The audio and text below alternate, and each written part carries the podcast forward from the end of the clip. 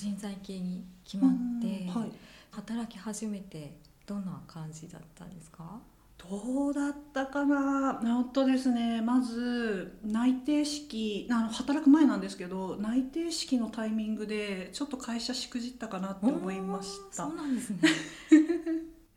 あの結構人材系とかあとまあ広告とかあの結構若いんですよ。あのうん。文化も若いし、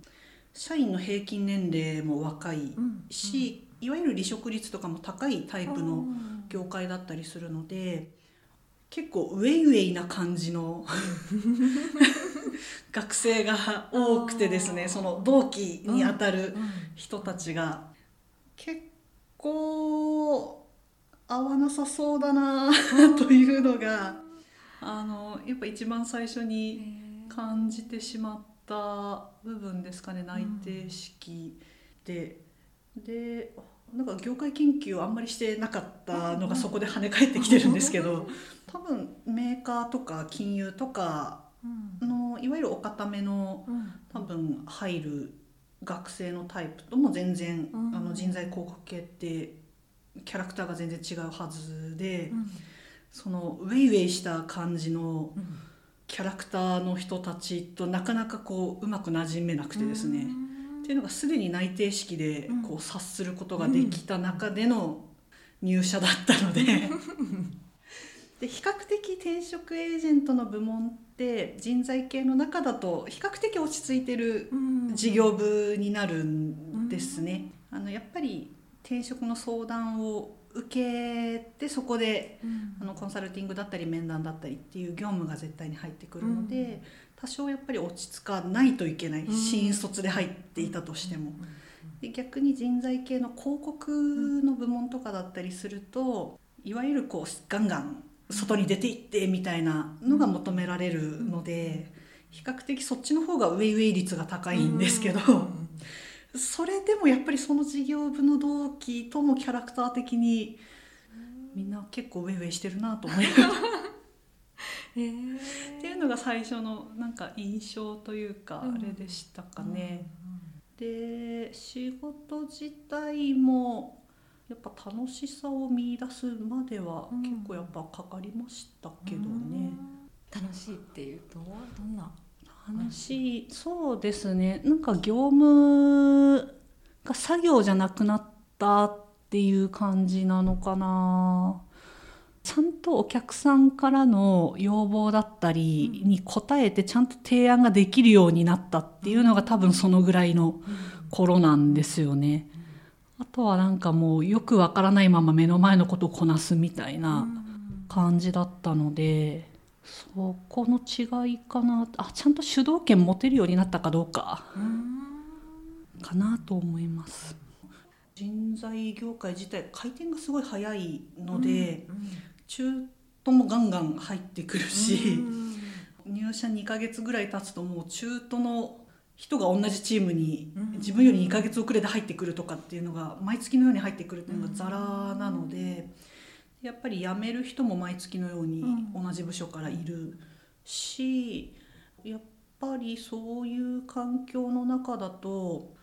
丁寧に教えるというよりかはなんかもうやりながらついてこれる人が残るみたいなところはやっぱりどうしても文化としてあるので。この辺との兼ね合いが結構あれでしたね。じゃあその後転職をしたんですね。それは何かきっかけがあったんですか？こういう業界に次はあみたいななんかいろいろあったんですけどその一番は下手に転職エージェントの仕事をしちゃったので、なんか自分のキャリアの市場価値が分かってしまうんですよ。すごいいあれすごい良くも悪くもなんですけど。一般的にあと法人営業から個人営業に行く分には比較的ハードルは低いん。ですけど個人営業から法人営業に行くってちょっと一段ハードルがあるんですよ。でその上で土日は休みたいしあんまり残業もしたくないってなると、と必然的に法人営業の方がそこを叶えやすくなるんですよ。お客さんも土日休みだし、お客さんにもあの就業時間の提示があるので,、で逆に個人向けの仕事をしてると当然ながらその個人のお客さんってやっぱり土日が書き入れ時だし、お仕事終わられてから6時以降とかがキャリアアドバイザーでいうとあの忙しくなってきたぞみたいな時間になるので、ちょっとここの働き方を変えたいなっていうのがありました。で仕事自体はキャリアアドバイザーすごい楽しかったんですが、3年目以降ってもう個人営業側の比重がどんどんキャリアとしては比重が高くなっていくし直近のキャリアがそっちになってくるので、こっからやっぱり法人に戻りたいなって思った時に時が経てば経つほど難易度が上がっていくっていうのが仕事上見えちゃってまして。いやー嫌な仕事だなと思うんですけど。っていうなんかいろんなこう計算がやっぱり働いちゃうんですよね。自分のキャリア考えた時にね。見えてしまう。見えてしまうんですよ。結構いい条件だったりするとやっぱり法人営業の経験長い人の方がやっぱり優先されてたりとか、あの同じく同じ年齢同じぐらいのキャリアで並んだ時に、その辺をなんかこうやっぱり毎日のように見ちゃっている上にいろんな求人情報を データベースで見れちゃうので となってくるとですねやたらと精度が上がってしまいまして。精度。そうですね。なんかこう自己分析の精度とこうここを受けた時に受かるか落ちるかみたいなところの制度とあのじゃあもし受かったとしていくらぐらいの給料が提示されるであろうか、それが今だったら受かるのかあと今だとちょっと足りないなのか、1年後この経験を積んだ上だと受かりそうなのかっていうのが、結構見えてしまうんですね。ってなった時にちょっと動くかというのが戦略的な。戦略的な職を。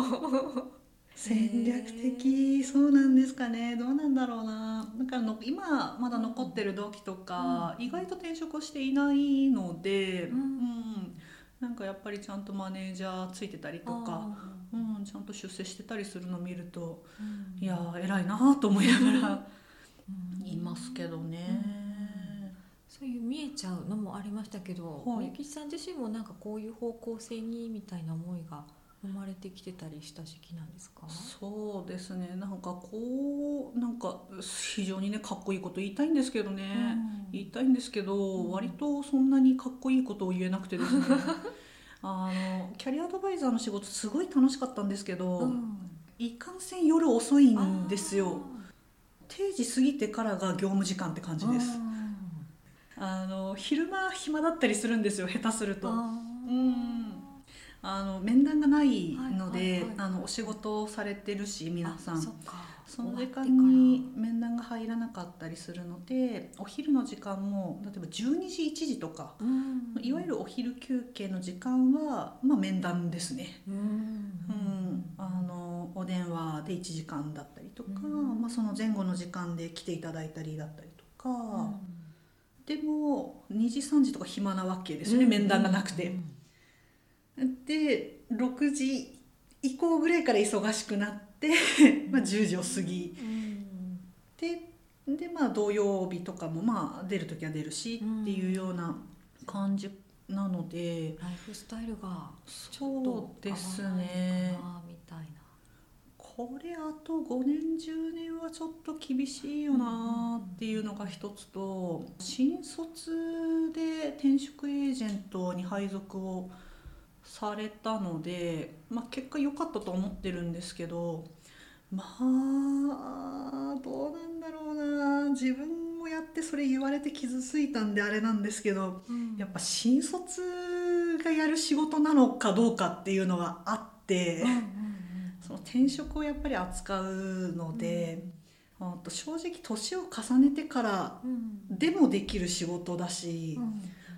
と年を重ねた時の方がいろいろ提案の幅だったりとかも広がるはずの仕事なんですよね。で実際に本当にそれ一本でやってますっていう60代70代の方もいますしそこを考えるとなんか今この仕事じゃなくてももし戻りたいんだったら全然戻れる仕事だと思っていてでしかもいい形で戻れる。うん。ものなのでであればなんかいろいろチャレンジできるのってまあ今の方が、まあ、戻ってこれる職種はあるので、そっちの方がいいなっていうのがもう一つはありましたねそのライフスタイルと、まあ、選択肢という意味で今の方が選びやすい選択肢みたいなのが。そうだったんですねそうなんですよ。なのでちゃんとキャリアを考えるようになったのは仕事を通してめちゃくちゃいろんな求人票を見てるからなんですね。環境がそうみたいな。